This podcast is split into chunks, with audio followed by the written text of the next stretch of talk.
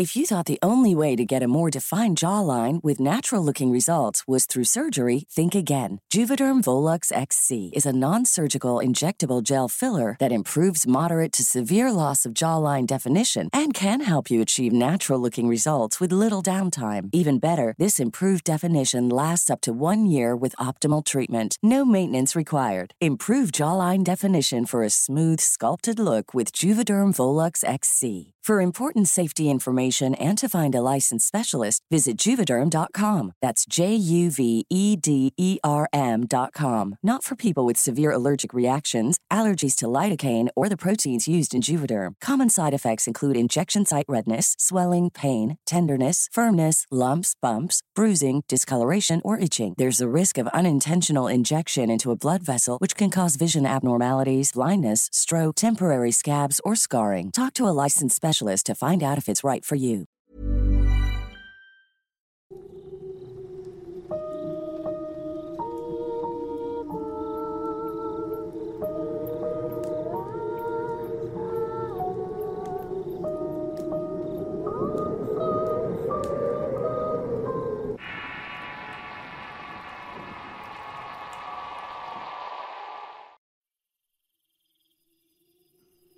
El día de hoy quisiera cambiar un poco la temática para entrar en otros terrenos que también exploren los fenómenos paranormales. Aunque no son tan vistos y conocidos, forman parte de historias que nos han dejado pensando y con un ápice de temor durante la noche antes de dormir. Hoy hablaré acerca de la exploración urbana, concepto que a muchos quizá les suene familiar y es probable que para algunos no tenga tanto interés. Pero créanme cuando les digo que muchas de las historias de horror se han escrito entre muros grafiteados y lugares en completo abandono. La exploración urbana ha tomado popularidad de algunos años a la fecha. La idea de recorrer un edificio abandonado para escudriñar entre sus pasillos y secretos es algo que atrae a cierto tipo de personas que disfrutan estos recorridos misteriosos y es de hecho una de las prácticas más recurrentes de los cazadores de fantasmas, investigadores de lo paranormal y personas que se dedican al esoterismo, y veremos por qué razón. Para los que nos identificamos con estos temas sobrenaturales, algunas o muchas veces hemos visto programas de televisión o documentales cuyo formato es la investigación paranormal y la caza de fantasmas en lugares supuestamente embrujados o con presencia de seres fantasmales entre otros. Crecimos viendo programas donde los presentadores, acompañados de personas supuestamente videntes, se introducían en estos sitios durante la noche y los recorrían en busca de evidencias paranormales. A veces con éxito y otros dejaban mucho que desear. Sin embargo, lo más importante que aportaron estos investigadores fueron las ubicaciones y las construcciones abandonadas que contaban una historia o leyenda despertando un interés general por parte de otros investigadores y apasionados del tema. Al recorrer ellos mismos estas ubicaciones, ya los cementerios no eran lugares donde se encontraran verdaderas evidencias, eran las casas donde se había cometido algún crimen o hechos sobrenaturales. También edificios viejos en donde se tejieron historias de tragedia y dolor, atrayendo no solo a los cazafantasmas, sino aquellas personas que buscaban puntos específicos para hacer brujería o llamar a los muertos. Estos sitios abandonados ofrecían precisamente eso, intimidad, espacio libre y el ambiente ideal para la realización de conjuros. También son espacios ideales eh, para jugar a la cuija y otros juegos de adivinación donde intervienen espíritus y en la mayoría de los casos donde se presentan entidades que atacan están relacionados con sitios abandonados que muchas veces generan historias terribles. Cuando todo se sale de control, se toma en cuenta el lugar donde se realizó esta actividad por contener entidades agresivas que contestan a través de la tabla. Si lo que se busca es un buen lugar en donde haya mayores probabilidades de contactar un espíritu, un lugar abandonado te ofrece eso y mucho más. Tampoco es extraño recorrer estos sitios y encontrar diversas evidencias de prácticas brujeriles como pentagramas grafiteados, veladoras, fotos y trabajos negros. Y es debido al abandono, los brujos buscan estos sitios a lo que ellos llaman o denominan la nada, y es donde pueden realizar mejor sus actividades cuando no viven en regiones alejadas, pero sí en ciudades y urbanizaciones donde hay este tipo de edificaciones abandonadas, haciendo lo inimaginable y en general de todo lo que hemos venido hablando a lo largo de los podcasts. Sin duda estos sitios funcionaban mejor para tales fines y cuando las personas comunes se daban cuenta de los fenómenos paranormales que sucedían por obra de estas prácticas que abrían portales y dejaban salir entidades del bajo astral, se volvía un punto de encuentro para buscar estas evidencias y poderlas filmar o fotografiar, forjando así una leyenda urbana o un mito que circulaba alrededor de estas construcciones en el abandono, y con la certeza de estar malditas no solo por un hecho de sangre ocurrido ahí, sino por personas que afirmaban ver fantasmas, demonios y entidades agresivas que atacaban no solo físicamente a las personas, sino directamente al espíritu, provocándoles miedo, entre otros horrores que marcaban su diario y de los cuales surgían testimonios e historias que hemos venido compartiendo a través del tiempo. Sin duda todos hemos visto o conocido lugares así, que en cierto modo atraen, te llaman la atención y te invitan a ser explorados y a descubrir sus secretos e imaginar cómo se veían sus mejores años cuando las personas iban y venían por sus pasillos llenos de vida. Una que ya no es más. Para los que no están familiarizados con este término de la exploración urbana, y lo que podemos encontrar en una.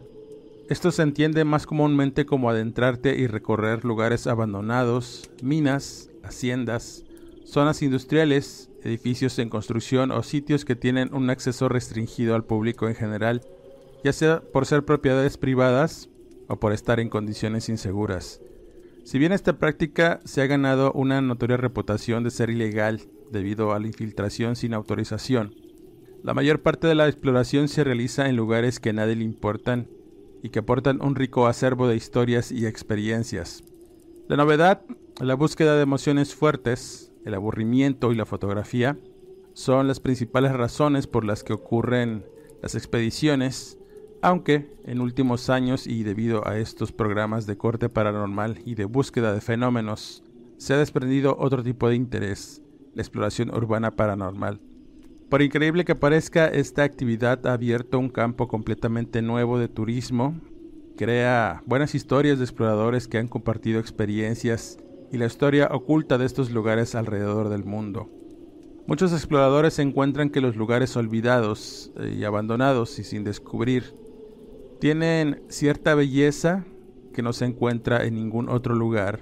De ahí la popularidad entre los fotógrafos y fanáticos de la arquitectura principalmente, y si a eso le agregamos el ambiente extraño que se puede respirar mientras recorres los pasillos y lugares ocultos dentro de estas construcciones, nos damos cuenta que son sitios en los que seguramente encontrarás evidencias de los fenómenos paranormales. Este tipo de infiltración también es popular para la búsqueda de emociones fuertes, aunque se valora más para los placeres estéticos y otros que de otro modo estarían prohibidos e irónicamente las personas que no buscan evidencias de tipo sobrenatural son las que más encuentran o se topan con situaciones extrañas dentro de estos sitios. Los visitantes de pueblos fantasmas y estructuras abandonadas inevitablemente se preguntan cómo debieron ser estos lugares en su apogeo. Particularmente en las grandes ciudades, los edificios viejos y abandonados atraen el interés, especialmente por parte de los fotógrafos, por tener una última oportunidad de verlos en pie. Y no es raro que a donde vayamos encontremos uno de estos sitios en casi cualquier lugar. Si bien es cierto que cualquier persona puede introducirse sin permiso en estos lugares, es importante saber que también existe el riesgo de ser detenido y pagar una multa por meterse. A pesar de esto, la seguridad es lo que más preocupa a la hora de explorar lugares abandonados. Las infiltraciones suelen estar plagadas de peligros, los edificios abandonados o pueblos fantasmas enteros se abandonan por una razón. Los pisos y escaleras decrépitos pueden colapsar bajo tu peso y un roce contra un metal oxidado podría provocarte tétanos. O puedes encontrarte con malvivientes o gente peligrosa viviendo ahí, animales salvajes o entidades sobrenaturales que no estarán felices de que te adentres en sus dominios, interrumpiendo su paz, y en el peor o mejor de los casos, se harán presentes con eventos poltergeist, ataques a tu espíritu o la proyección directa de sus cuerpos astrales solo para darte el susto de tu vida y salgas corriendo del sitio ante el encuentro con algo desconocido. También está la exploración subterránea, que se da comúnmente en minas abandonadas, y esto presenta varias amenazas físicas. Una vez más, la infraestructura en ruinas puede ser tu enemigo, así como los extraños y animales residentes. Pero existen peligros adicionales por los conductos de ventilación, la electricidad, las inundaciones repentinas y los gases venenosos que aún pudieran estar en el sitio. En cuanto a lo desconocido, las minas ofrecen una amplia gama de entidades sobrenaturales, desde fantasmas de personas que murieron en este sitio, hasta energías demoníacas que buscan la oscuridad. Aunque nunca se sabe con certeza cómo llegaron ahí, es común escuchar testimonios de personas que se han topado con entidades muy agresivas al adentrarse en cuevas y minas profundas. Nunca sabes qué te vas a encontrar ahí y puede ser una experiencia tanto gratificante como peligrosa en muchos sentidos. Así que bajo este contexto, antes de entrar en estos sitios, siempre tienes que asegurarte de saber lo que estás haciendo. Las minas abandonadas son un laberinto particularmente peligroso de túneles estrechos y oscuros, con secciones sumergidas en agua y pozos verticales que caen a más de 60 metros. La roca puede estar desmoronándose, las estructuras de madera que una vez sostuvieron los túneles pueden estar pudriéndose, además de derrumbes, caídas de agua, de mina contaminada y gas venenoso, pudieran ser peligrosos para los exploradores. También nos encontramos fauna, eh, desde murciélagos, arañas venenosas, serpientes y cuadrúpedos salvajes que no se intimidarán ante tu presencia. Hey everyone, I've been on the go recently Phoenix, Kansas City, Chicago. If you're like me and have a home but aren't always at home, you have an Airbnb. Hosting your home or a spare room is a very practical side hustle. If you live in a big game town, you can Airbnb your place for fans to stay in. Your home might be worth more than you think. Find out how much at airbnb.com/slash host. Normally, being a little extra can be a bit much, but when it comes to healthcare, it pays to be extra. And United Healthcare makes it easy with Health Protector Guard fixed indemnity insurance plans. Underwritten by Golden Rule Insurance Company, they supplement your primary plan, helping you manage out of pocket costs without the usual requirements and restrictions like deductibles and enrollment periods. So when it comes to covering your medical bills, you can feel good about being a little extra. Visit uh1.com to find the Health Protector Guard plan for you. Por otro lado, deambular por áreas no públicas o fuera de los límites de sitios o edificios habitados sin autorización o consentimiento puede implicar un peligro físico mucho menor, pero una probabilidad exponencialmente mayor de descubrimiento y problemas con las fuerzas del orden, con los operadores del sitio u otras autoridades. De igual forma, los edificios abandonados pueden ser reclamados por ocupantes ilegales, personas sin hogar e incluso delincuentes que ven a los exploradores como intrusos. Así como hay personas que se sienten atraídas por las grandes ciudades, por las playas o los pueblos mágicos, existen otras que tienen como destino los lugares abandonados, remotos y de acceso restringido para visitar estas zonas en decadencia y alejadas del movimiento de la ciudad. Existe una marcada tendencia en realizar estas exploraciones con la idea de la belleza de la decadencia, descubrir historias y objetos la adrenalina de explorar, la tranquilidad que envuelve el abandono y la búsqueda de actividad paranormal. Mientras viajamos por el mundo probablemente terminaremos visitando museos, galerías de arte, colecciones arqueológicas, entre otros. Pero para muchas personas es apasionante buscar los edificios abandonados. Mientras deambulamos por estos edificios desprovistos de vida, experimentaremos muchas emociones. Hay algo increíblemente estimulante en explorar edificios abandonados y al mismo tiempo es muy aleccionador ver cómo la naturaleza ha recuperado su tierra. En cuanto a los relatos sobre esta práctica, no terminaríamos de contar todas las historias horribles que han circulado alrededor de la exploración. Cuando hemos escuchado algún evento sobrenatural y de riesgo, es común pensar en la situación en particular, pero casi nunca le ponemos atención en dónde ocurren estos hechos particularmente desde que empecé a hacer mis primeros recorridos. me fui topando con cosas inexplicables. En mi ciudad existen múltiples edificios viejos y hospitales abandonados que albergan muchos secretos y situaciones paranormales que han desencadenado en eventos que han sido contados en este canal.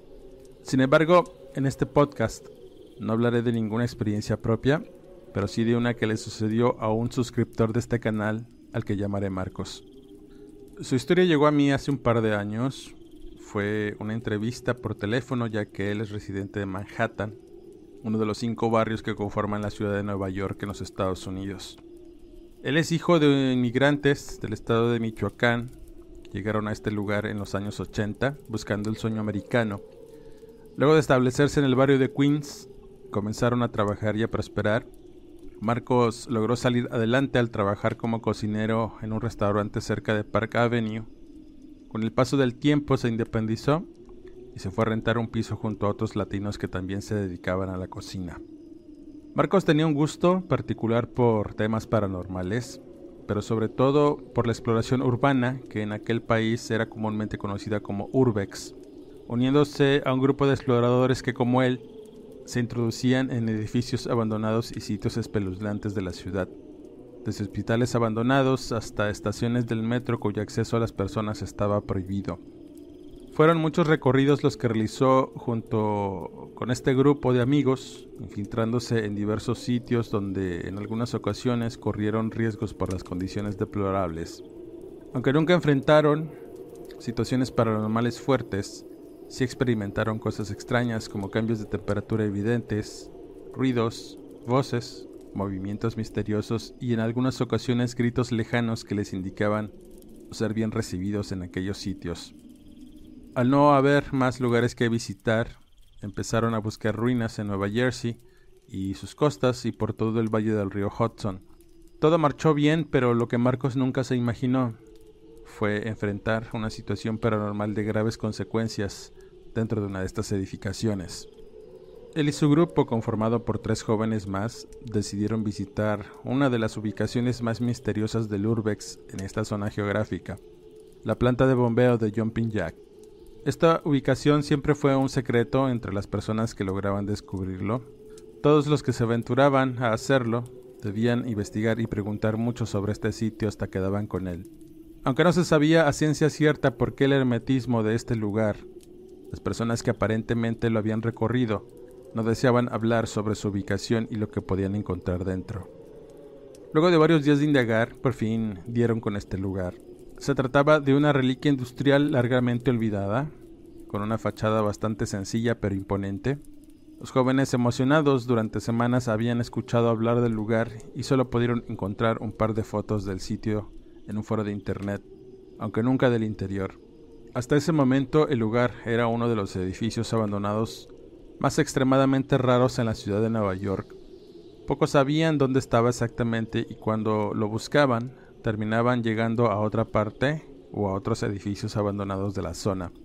Aunque los exploradores especulaban que dentro de aquella nave todo estaba vacío, nadie sabía realmente mucho o no querían revelar el misterio de la ubicación y sus secretos de tal manera que cuando llegaron y se adentraron en la gran nave a orillas de la bahía, con cámaras y linternas en mano, en el interior no había nada más que un techo colapsado y un piso escombrado con décadas de óxido y suciedad. Con cautela, fueron buscando un camino al siguiente nivel superior, donde había más que recorrer, encontrando varias escaleras infranqueables antes de poder subir en una que estaba relativamente intacta. Al llegar a la planta superior, luego de recorrer una destartalada baranda, llegaron a una sala principal donde hubo una estación de bombeo y más allá una sala de calderas que aún tenía carbón, el cual crujía bajo los pies de los jóvenes a medida que avanzaban. Llegaron hacia una gran galería de tres pisos de maquinaria oxidada.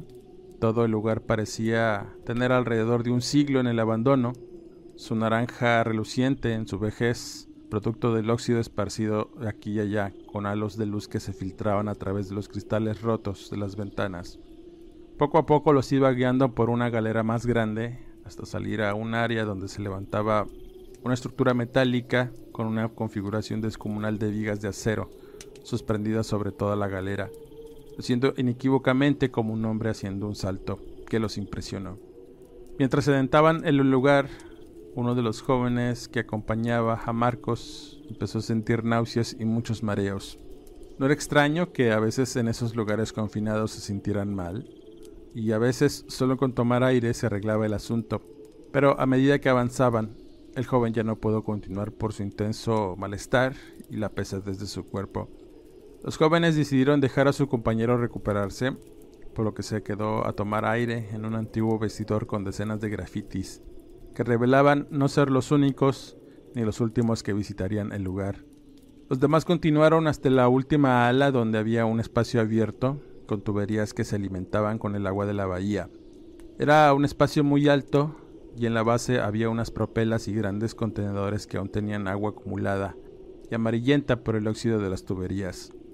En tanto Marcos exploraba un cuarto de máquinas, uno de sus compañeros veía fijamente hacia el fondo, y cuando preguntó qué era eso, todos entraron en tensión al mirar que al fondo se veía una persona, o por lo menos eso parecía, y cito las palabras de Marcos. No puedo explicarte lo que sentí al ver a aquel tipo. Ciertamente había visto indigentes en todos los lugares a los que íbamos, pero este era distinto. No se veía humano, era un tipo muy flaco con la piel pegada a los huesos. Estaba desnudo y por bizarro que puede llegar a sonar, no tenía genitales, lampiño, con una piel muy clara. Tanto que si ponías atención podías ver sus venas azuladas y verdosas por todo su cuerpo y ese rostro extraño. ¿Sabes? Eso fue lo que nos espantó en serio, al punto de paralizarnos de miedo cuando esa cosa nos miró con asombro, como si no esperara que estuviéramos ahí. Nunca nos imaginamos hallar eso, y así como lo vimos nos miró con un par de ojos completamente negros. No tenía orejas y cuando mostró una mueca de pequeños dientes en desagrado, se tiró a esa agua sucia para desaparecer de nuestra vista. Nosotros estábamos boquiabiertos y yo sentía algo en mi cerebro que me impedía pensar con claridad. Estaba intentando digerir qué rayos había visto. En ese tenso momento en que los jóvenes no daban crédito a lo que vieron, y lo que era aquel extraño ser. Escucharon con espanto los gritos frenéticos de su compañero que hacían eco en todo el lugar, por lo que alertados y con nuevas fuerzas, corrieron al vestidor donde habían dejado al otro joven. Al no encontrarlo sintieron temor y comenzaron a buscarlo por todo el lugar. El sitio estaba en ruinas, pero todo se veía con claridad. El ambiente raro también lo experimentaron, aunque no sabían si era por la ansiedad producida debido al encuentro con el extraño ser, o por no ver a su camarada e imaginar que le había pasado algo grave. Después de recorrer todo el lugar sin verlo, sintieron pánico. Intentaron llamarle a su celular, pero en ese sitio rodeado de metal y hermético no había señal. Con inquietud descubrieron que su teléfono estaba tirado en uno de los cubículos donde antiguamente habían sido unas regaderas. Ahí también estaba su lámpara y su mochila con algunas de sus pertenencias. Decidieron rápido qué hacer saldrían del sitio e intentarían buscar señal para llamar al 911 y pedir ayuda. Por la tensión del momento se dieron cuenta que estaban perdidos en aquel monumental sitio. No sabían dónde estaba la salida y los nervios los estaban consumiendo al darse cuenta que estaban dando vueltas. En cierto momento se calmaron y buscaron las escaleras por donde habían llegado a esa parte y nuevamente volvieron a escuchar los gritos de auxilio de su compañero, corriendo hacia donde los habían escuchado. Su carrera frenética entre gritos los llevó a un área de calderas donde había desperdicios y un montículo de carbón por un lado de una enorme caldera, en donde vieron con espanto que su compañero estaba semienterrado en el carbón. De inmediato lo levantaron para intentar salir de ahí, por un lado de la edificación donde había un taller abandonado lleno de escombros y maleza. Cuando por fin estuvieron lejos del sitio, revisaron a su amigo que estaba muy confundido y maltrecho doliéndose de todo el cuerpo y no podía hilar frases coherentes, solo suplicaba que lo llevaran a su casa en Brooklyn. Sin más que hacer, salieron del lugar para dejar a su compañero, que en todo el camino no dijo una sola palabra. Estaba en un estado catatónico, viendo solamente la calle y los carros pasar sin decir absolutamente nada. Cuando por fin llegaron a su casa, lo tendieron y lo limpiaron de toda la suciedad y el carbón que tenía pegado en la piel. Evidentemente estaba muy mal, con fiebre y escalofríos que lo mantuvieron en cama durante toda la noche hasta que decidieron llevarlo a urgencias. Al darse cuenta que sus dedos y sus rostros comenzaron a hincharse de manera extraña, hasta el punto en que sus encías y sus ojos sangraron, además de otros padecimientos que ponían en riesgo la vida de su amigo. Estando en emergencias, los doctores lo atendieron y el diagnóstico inicial fue envenenamiento por mercurio, una intoxicación que le produjo insuficiencia renal y sangrado profuso. Las cosas se complicaron para el joven y estuvo luchando por su vida durante varios días hasta que lo estabilizaron. Semanas después, pude revelar lo que le sucedió. Les contó a sus compañeros que mientras estaba en aquel vestidor abandonado, se dio a la tarea de recorrer el sitio y buscar alguna ventilación para tomar aire y sentirse mejor. Al dar una vuelta en una de las regaderas, pudo darse cuenta que algo lo observaba dentro de una de estas. Al principio pensó que se trataba de un indigente, pero cuando vio su rostro y ojos completamente negros, se espantó al punto de caer sobre su espalda y después todo sucedió muy rápido. Sintió que algo lo arrastraba de los cabellos por todo el piso hasta una sala enorme y oscura, donde lo dejaron caer sobre un montículo de carbón y ahí alguien le introdujo algo con violencia en la boca e hizo que se lo tragara. Era algo con un sabor metálico y horrible que le causó malestar al sentir como aquello que se tragó recorría el interior de su pecho hasta el estómago, donde le produjo mucho malestar. El joven con mucho esfuerzo pidió ayuda a gritos y no recordaba nada más a excepción de esa horrible aparición que vio agazapada en la regadera. Todos se quedaron pasmados de escuchar la revelación de su compañero y decidieron no decirle nada hasta que saliera del hospital. Nunca supieron en realidad qué vieron y qué atacó a su compañero, lo cierto es que no era humano y que no solo había uno, eran por lo menos dos más, además del que vieron en la galera de bombeo. Marcos se dio a la tarea de buscar casos similares en foros de Urbex sin encontrar mayores evidencias, solo rumores y testimonios de personas que habían visto algo y encuentros aislados con indigentes que supuestamente tenían los ojos completamente negros, que se escondían en la oscuridad de aquellos lugares abandonados a lo largo y ancho de los Estados Unidos. Solo hubo un caso similar por un ataque a unos exploradores en la ciudad de Detroit. La descripción del ser que los atacó los dejó abiertos y temerosos de volver a explorar. Delgado, con la piel pegada a los huesos, desnudo, sin genitales y con los ojos completamente negros. Con esta historia cierro este podcast. Como comentario final diré que la exploración urbana no es para los débiles de corazón. Cuando exploras estos lugares olvidados y llenos de podredumbre, Habrá momentos en los que cuestionarás tu cordura preguntándote si los demonios y fantasmas realmente existen. Pero no hay nada como explorar los pasillos de un edificio que solía ser la escuela, el hogar o el lugar de trabajo de las personas hace muchos años, el casco de una hacienda donde quizá hay un tesoro enterrado que cuida alguna entidad oscura, o una mina abandonada donde aún se escucha el eco de personas que dejaron una vida ahí y esperan ser encontradas. Exploración urbana puede ser una aventura increíble, sin embargo como la mayoría de las aventuras viene con algunas reglas que debes seguir para mantenerte seguro y proteger tu entorno. Nunca debes explorar solo, sabemos que somos valientes y audaces, pero la seguridad es primordial al explorar edificios abandonados ya que puede ser una actividad muy peligrosa. Siempre hay que ir acompañado por lo menos de una persona, si algo te pasara, tienes a alguien que puede echarte una mano o llamar a los servicios de emergencia si algo sale mal. Tampoco es recomendable ir en grupos grandes, ya que se vuelve aún más peligroso. No tomes más que fotos y no dejes más que huellas. Por supuesto, aunque todo esté abandonado, no es buena idea tomar cosas de estos sitios. Recordemos que muchos de estos objetos pueden tener energías pegadas o ser contenedores sobrenaturales, y en el peor de los casos, propiedad de algún ente que aún ronde por los pasillos oscuros de los edificios y no le guste que tomes algo suyo. He contado historias que hablan sobre esto último y nunca terminan bien.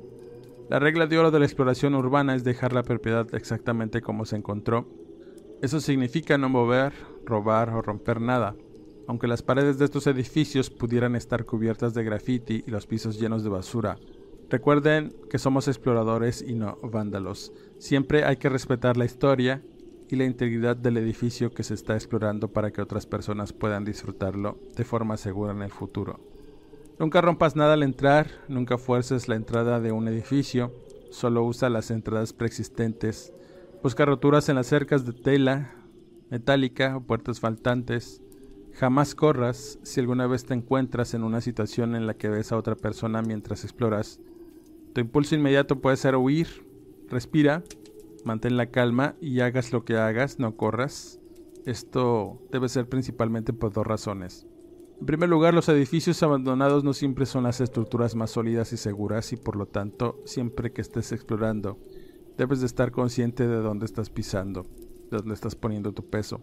Mientras corres es poco probable que prestes atención a tu entorno, lo que podrá llevarte a situaciones peligrosas.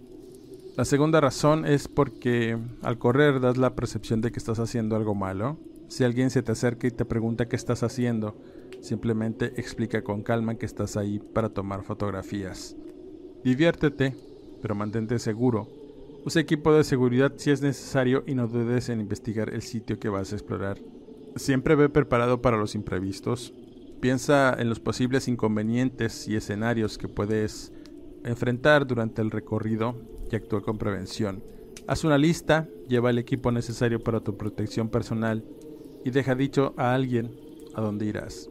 Otro punto importante, solo para el manual, es que a pesar de ser ideal explorar de noche en estos sitios para encontrar actividad paranormal, no es recomendable hacerlo a oscuras pero si ya decidiste armar un grupo de exploración y llevar un recorrido más allá de las simples reglas de hacerlo de día, investiga bien durante la mañana cómo está conformado el lugar.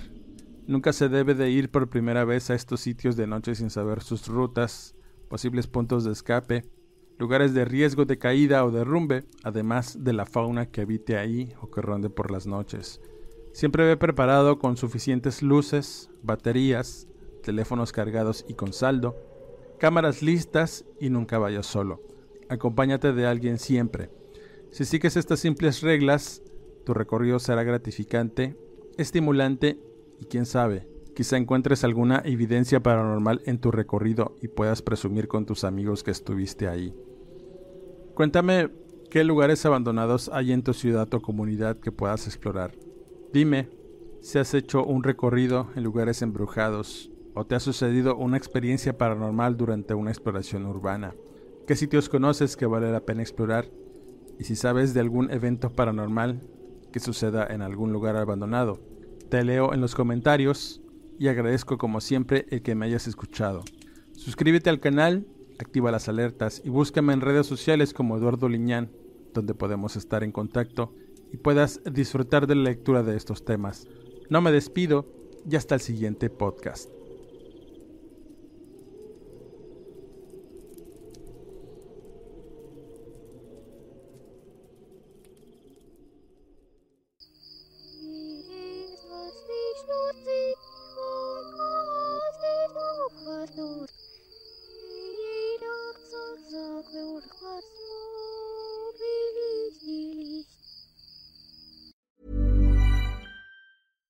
Selling a little or a lot? Shopify helps you do your thing however you cha-ching. Shopify is the global commerce platform that helps you sell at every stage of your business. From the launch your online shop stage to the first real life store stage, all the way to the did we just hit a million orders stage.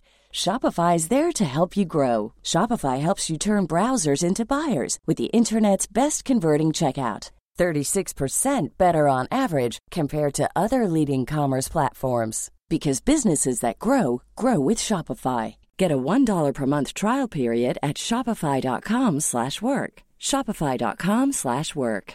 If you're looking for plump lips that last, you need to know about Juvederm lip fillers. With Juvederm Volbella XC and Juvederm Ultra XC, your lip look, whether it's subtle or bold, can last up to one full year with optimal treatment and no additional maintenance. Find a licensed specialist and see if it's right for you at juvederm.com today. That's J U V E D E R M.com. Add fullness to lips in adults over 21 with Juvederm Volbella XC or Juvederm Ultra XC. Do not use if you have severe allergies or a history of severe allergic reactions, or if if you're allergic to lidocaine or the proteins used in Juvederm. Tell your doctor if you have a history of scarring or taking medicines that decrease the body's immune response or that can prolong bleeding. Common side effects include injection site redness, swelling, pain, tenderness, firmness, lumps, bumps, bruising, discoloration, or itching. As with all fillers, there's a rare risk of unintentional injection into a blood vessel, which can cause vision abnormalities, blindness, stroke, temporary scabs, or scarring.